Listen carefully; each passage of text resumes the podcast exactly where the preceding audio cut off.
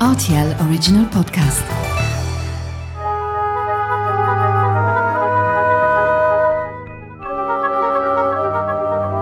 La route des vins du Luxembourg. Bonjour Tristan Dual, Bonjour, comment vas-tu? Super. Merci hein, de me recevoir ici. Donc on est au cœur de l'événement, hein, comme on dit. hein. Là on est vraiment dans la vinothèque Oui, de la Provençale. Oui. Est-ce qu'on peut euh, bah déjà présenter cette maison qu'on ne présente plus au Luxembourg? Mais qui est gigantesque, on vient de faire la visite, c'est impressionnant. Ouais, donc c'est une, euh, comme dirait l'un de mes patrons, c'est une, petite épicerie de, de 1500 collaborateurs. Euh, donc on est établi depuis, euh, depuis 1969.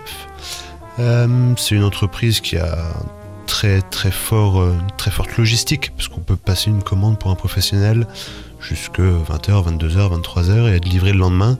Donc voilà, on fait entre 2500 et 3000 livraisons au jour, donc on, est le, on du pays. Alors on va tout de suite briser les idées reçues, euh, et ça c'est important aussi pour euh, nos auditeurs hein, qui, nous écoutent aussi pour, euh, pour, les produits qu'on peut conseiller. C'est pas seulement destiné aux professionnels. Non, c'est ouvert aux particuliers moyennant l'achat d'une carte qui vous coûte euh, 50 euros, qui est remboursée après euh, 1000 euros d'achat dans la provençale. Donc voilà, ça se fait très très vite quand vous allez dans, dans un autre magasin.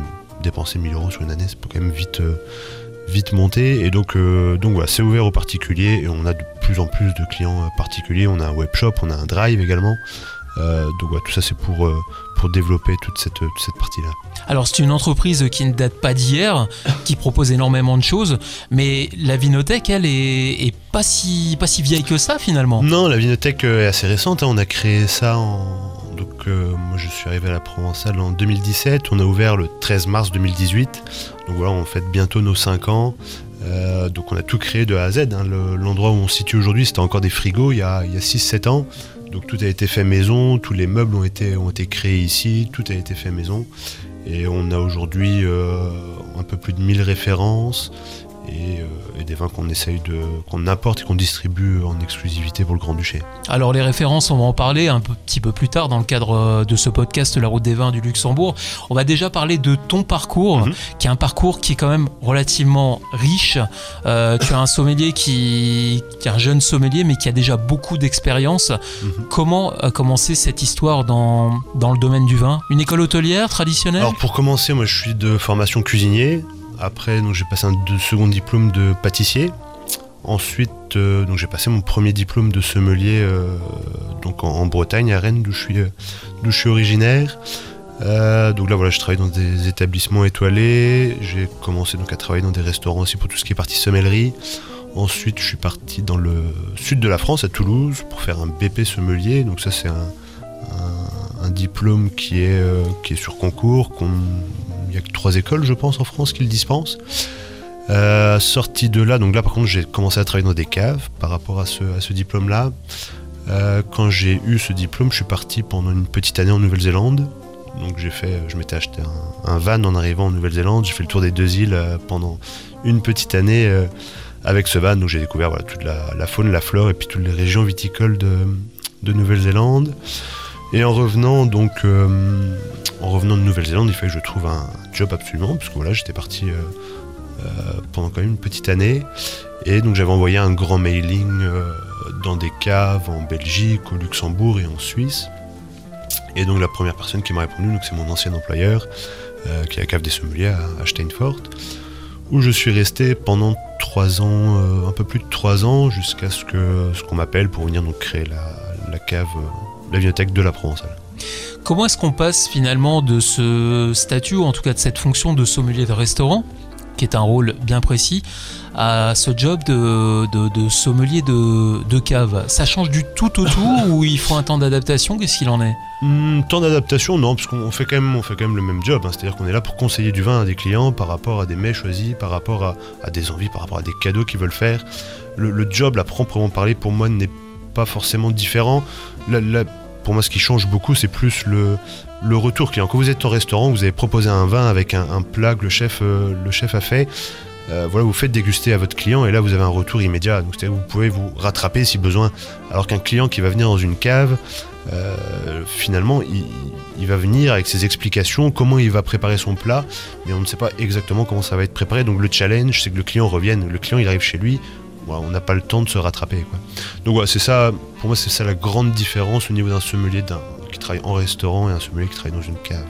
Est-ce qu'on peut parler du parcours du sommelier en lui-même? Euh, Je crois que tu as été amené à participer à des concours, hein, Oui, oui. euh, me semble-t-il. Oui. Qu'est-ce que ça t'a appris? C'est vraiment pour se, pour se challenger ou alors vraiment c'est ça, on monte d'un cran dans sa propre évolution avec le recul Maintenant, euh, tu penses que ça t'a apporté quoi? Dans tous les cas, c'est une reconnaissance au niveau, au niveau de l'ensemble de la profession. C'est, euh, c'est oui, les concours, moi, ce que ça m'apporte en priorité, c'est vraiment tout ce qu'on va apprendre par rapport à ça, parce que il faut énormément s'intéresser, il faut être au courant de tout, et c'est un milieu qui évolue sans cesse. Donc, pour moi, c'était vraiment ça l'approche, et, ce qui m'a plu là-dedans, c'est, euh, c'est, le contexte, c'est toujours d'apprendre, d'apprendre, et puis, euh, et puis de rencontrer, rencontrer beaucoup de monde autour de ça, quoi. Raconter un vin, c'est. J'allais te poser la question, j'allais te demander si c'était compliqué. Euh, en off, tout à l'heure, on parlait de, de la chasse que tu mènes à longueur d'année, Mhm. c'est-à-dire que tu, tu te déplaces, tu voyages, tu Oui. fais des salons, tu, tu vas voir les, les producteurs. Tu as besoin de ça pour ensuite euh, vendre le vin ou finalement, avec toute l'expérience que tu as aujourd'hui, euh, ça reste une formalité? Aujourd'hui, quelqu'un qui a une forte théorie sur, la- sur, sur le monde du vin pourra vendre un produit sans même l'avoir goûté. C'est-à-dire, nous, c'est, c'est, des choses qu'on a, a pu déjà faire. Moi, ici, euh, par rapport à la gamme qu'on a créée, je veux que le client so- soit au courant de ce qu'on a fait et je veux que derrière, il y ait une histoire à raconter. Quoi.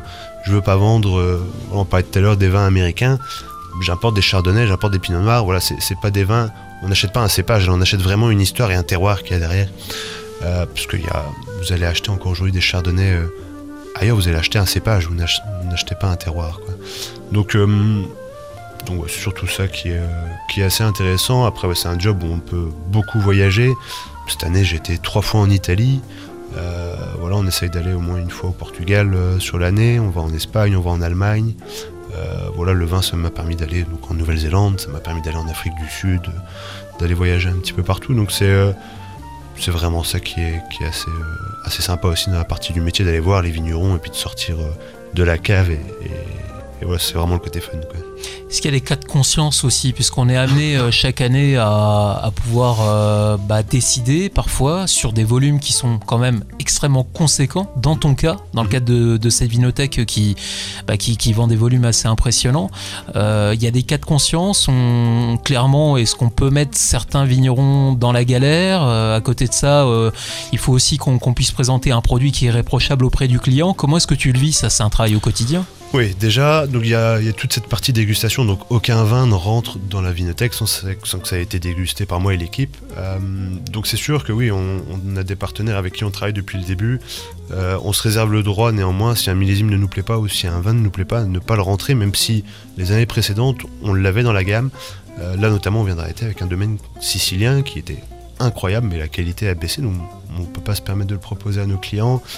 Un autre exemple sur, des vins autrichiens, là où on achète euh, toute une récolte de pinot noir euh, quasi tous les ans. Cette année, c'était pas au niveau, on ne va pas le rentrer. Euh, voilà, on, fait des choix qui sont parfois difficiles, mais je pense qu'aujourd'hui, si les clients nous font confiance, c'est aussi ils savent que derrière il y a un travail qui a été fait au niveau de la sélection. Alors cette sélection, on va en parler. Mhm. Euh, on va parler de chiffres, hein, forcément, Euh, nombre de références, les différents pays qui sont abordés, les différents terroirs. Euh, Qu'est-ce qu'on peut en dire? Il y a un choix qui est assez hallucinant. Là, on est vraiment au milieu de la, la cave. C'est gigantesque.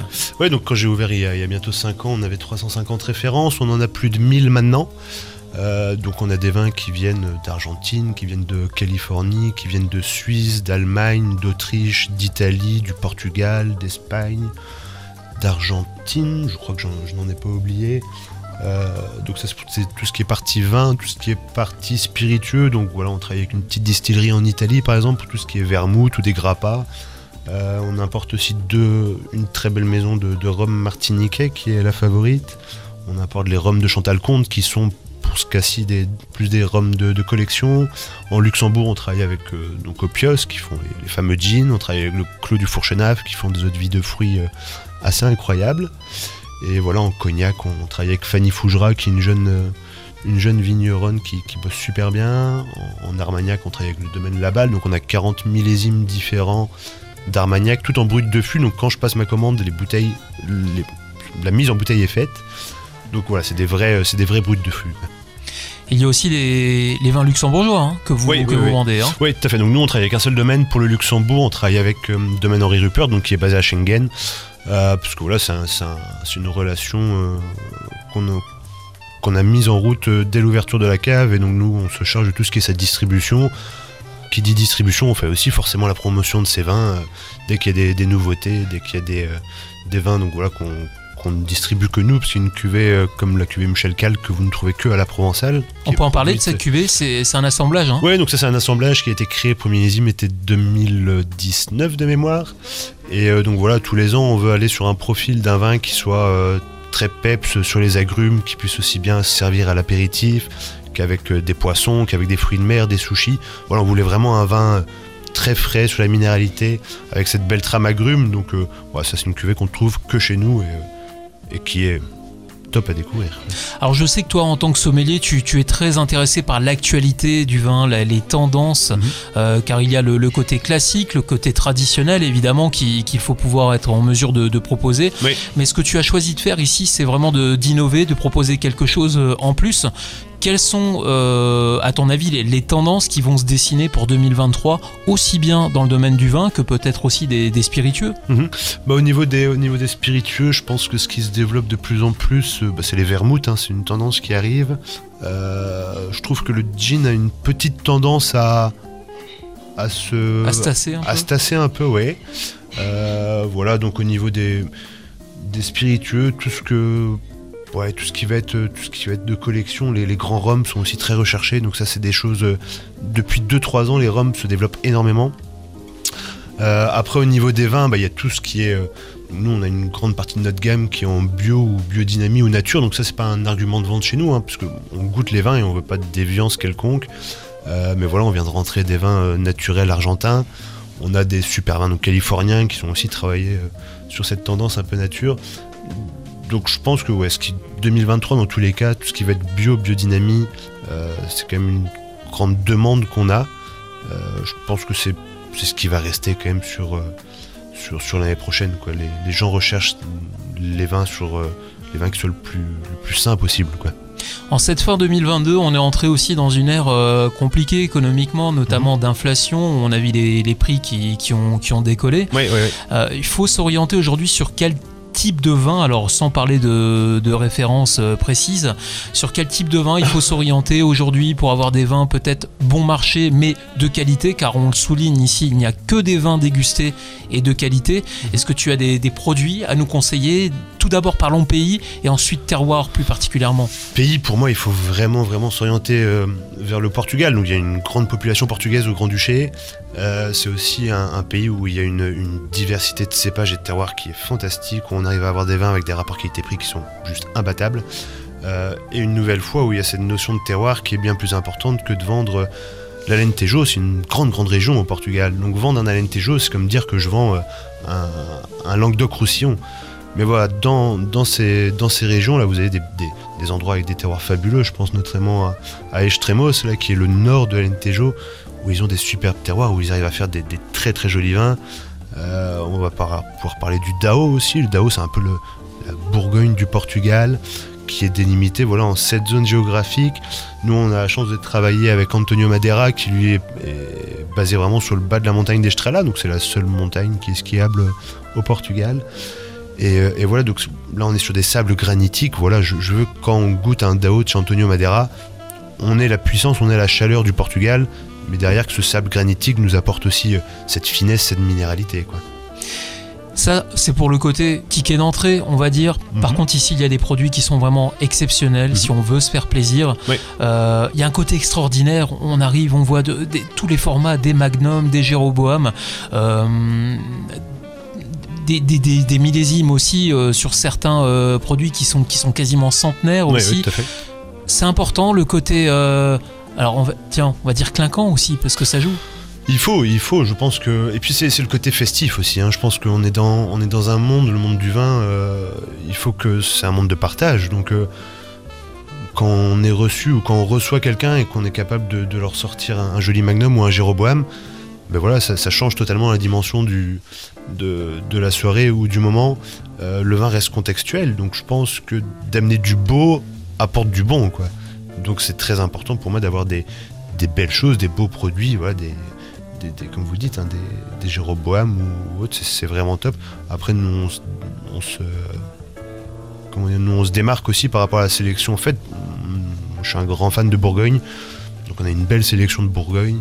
Euh, voilà, on importe des domaines Arlot, des Philippe Pacalet, des, euh, Henri et Gilles Buisson, des, voilà, des, vraiment des top domaines qui sont très recherchés, qui sont que sur allocation. Donc c'est aussi ce qui fait notre force, et c'est pas forcément parce qu'ils sont sur allocation qu'ils seront, seront si chers que ça. Quoi. Donc, euh, donc on a pour toutes les bourses, on commence à 4,50€ jusqu'à jusqu'à très haut. Alors, on le sait, hein, les, auditeurs de, ce podcast sont, sont avares de découvertes. Toi, tu as eu l'occasion de rencontrer beaucoup de clients qui, justement, ont eu l'occasion de découvrir. Quand tu travailles à la cave des sommeliers, on sait que mhm. c'est un endroit où, les gens prennent plaisir à, découvrir. Toi, lorsque tu reçois un client ici, que ce soit un client professionnel ou particulier ici à la Provençale, quelle va être la première question finalement sur quoi tu vas enchaîner? Comment est-ce que tu vas essayer vraiment de taper dans le mille pour, euh, pour vraiment proposer le vin qui va correspondre soit à l'événement, soit au plat qui, est visé mais on, décortique déjà ce que cherche le client. Donc, on va déjà travailler euh, sur euh, ses préférences, on va travailler sur son budget, sur des régions de prédilection qu'il apprécie. Par rapport à ça, on va faire un système d'entonnoir où on va essayer de le guider vers, euh, vers ce qu'il aime et, ce qui se mariera le mieux avec son plat et en fonction de son budget. Quoi. Il faut vraiment voilà, qu'on essaye de, de, toucher plus précisément possible ce qu'il veut et par rapport à, ces gammes tarifaires euh, dans lesquelles il veut se placer. Quoi. Et on a aussi beaucoup de clients qui viennent et qui nous font totalement confiance. Ils nous disent, ben voilà, moi je veux ce type ou ce type de vin. Et, euh, comme ça, voilà, ils font aussi des découvertes. Ils sont très avides de ça, je trouve, aujourd'hui à Luxembourg. Vous renouvelez la, gamme euh, C'est de manière vraiment permanente ou alors vous fonctionnez par, par saisonnalité? Il y a déjà un travail de saisonnalité. Après, c'est vrai que les les partenaires avec qui on travaille depuis le début, généralement on les suit depuis le début. Donc voilà, dès qu'il y a une nouvelle cuvée qui va arriver dans le domaine, donc tous les nouveaux millésimes qui vont sortir, euh, voilà, on a, toujours une gamme qui est plus ou moins euh, pas fixe, mais ouais, toutes ces histoires de millésimes ou autres qui évoluent aussi sans cesse. Alors là, donc on, est en, plein cœur de, l'hiver. Mhm. Quelles sont les, habitudes de, consommation que tu as pu identifier au niveau de ta clientèle Et est-ce que tu peux nous choisir un vin ici à la cave euh, dont on va nous le proposer, mhm. nous expliquer un petit peu bah, finalement peut-être son, son histoire mhm. euh, et, on va en parler un peu plus précisément. Ouais. Euh, bah là on est, en hiver donc, donc voilà il fait, il fait froid, on a besoin de vin qui nous, qui nous apporte du soleil. Donc moi je pense que ouais, là on a rentré une très très belle gamme de vins italiens, euh, notamment les, tout ce qui vient de chez Guido Poro. Là. Donc Guido Poro c'est un domaine euh, que j'ai découvert cette année où je suis retourné au domaine au mois de mai. Euh, c'est un domaine qui est basé à Serralonga d'Alba. Donc là on est sur des 100% Nebbiolo. C'est un domaine totalement familial. C'est un papa et son fils qui sont à la tête de ce domaine. C'est des gens qui sont très motivés. Ils ont 11 hectares et ils sont dans une région où on produit des vins fantastique. Donc c'est un domaine dont on, entendait, très très peu parler, euh, parce que voilà, ils ne cherchent pas à faire euh, aller dans n'importe quel magazine ou autre. je les ai découverts voilà de bouche à oreille. Et c'est des vins qui sont, qui sont incroyables, déjà abordables maintenant au niveau de la dégustation, parce qu'on est sur des Barolo 2018. Les Barolo, c'est des vins qui font que vous pouvez aisément attendre 15, 20, 30 ans. Et donc voilà, c'est un, des derniers coups de cœur, mais c'est pas le seul, on en a beaucoup des coups de cœur. Euh, en ce moment forcément, hein, parce qu'on les a rentrés à la cave. On dit souvent que les, vins italiens sont des vins qui, contrairement à d'autres terroirs, sont tout de suite prêts à la consommation. Tu confirmes ça c'est... Non, c'est, bah, on peut pas en faire une généralité, mais là quand vous êtes sur des Barolo ou des Barbaresco, on a déjà des temps d'élevage qui sont très très longs, donc c'est des vins qu'il faut, qu'il faut attendre. Après, si vous allez sur des régions un petit peu plus, euh, solaires, comme dans les Pouilles ou en Sicile, là oui, vous pouvez trouver des vins qui sont accessibles de suite. Après, il faut se dire que de moins en moins de personnes ou de moins, de moins en moins de consommateurs achètent du vin pour le garder.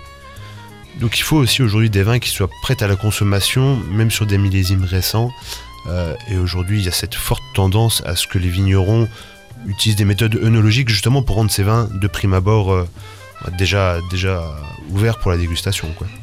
On parlait tendance de, de vin tout à l'heure. Euh, il y a une tendance aussi qui se dessine, c'est la tendance des, des vins nature, tu le constates toi ici euh, Nous, les vins nature, on a, on a beaucoup de demandes.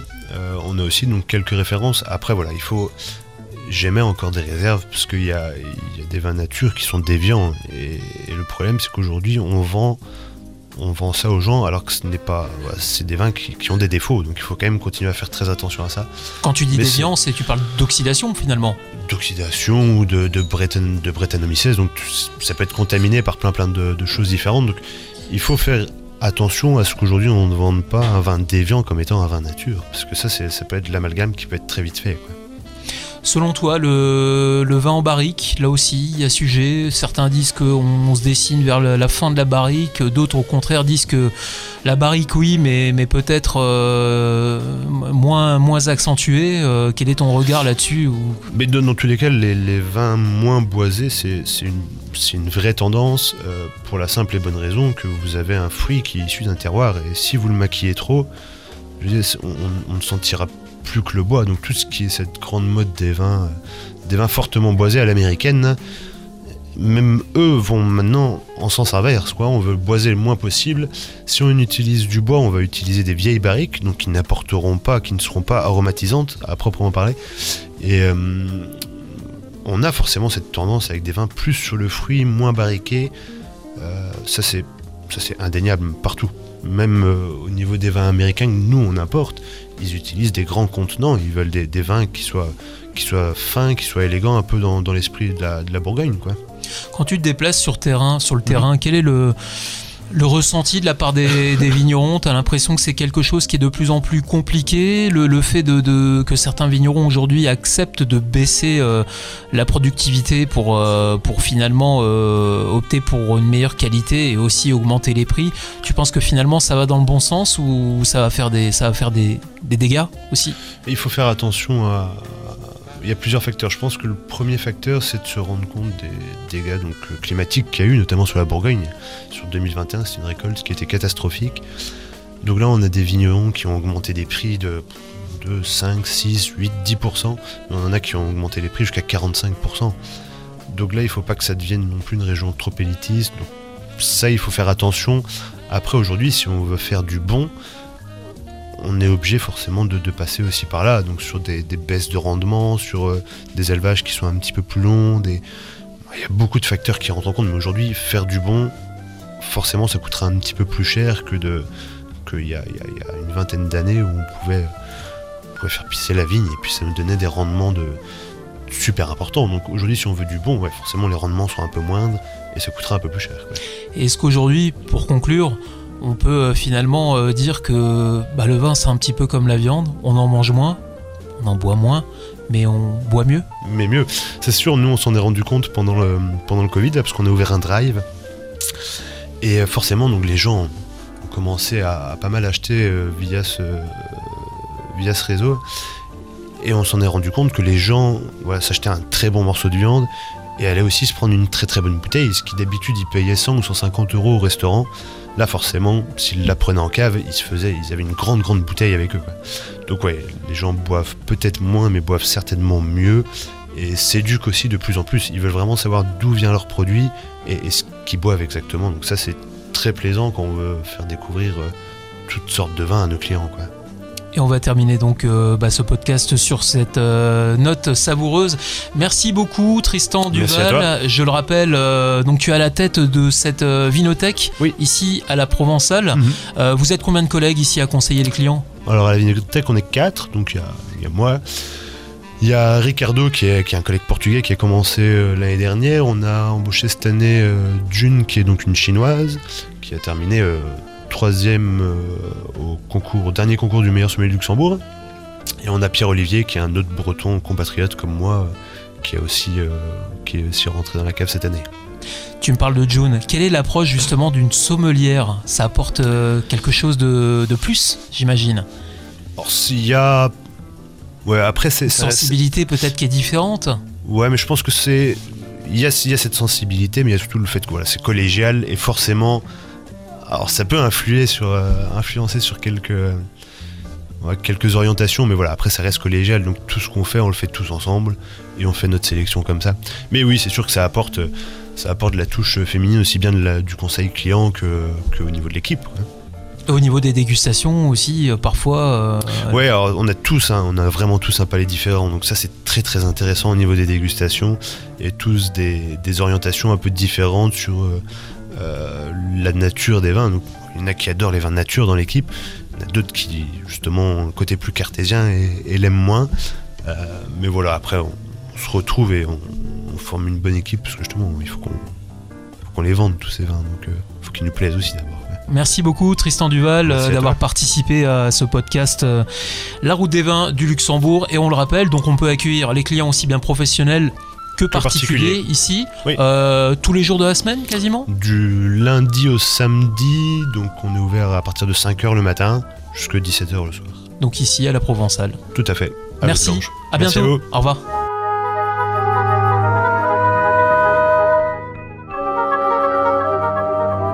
La route des vins du Luxembourg.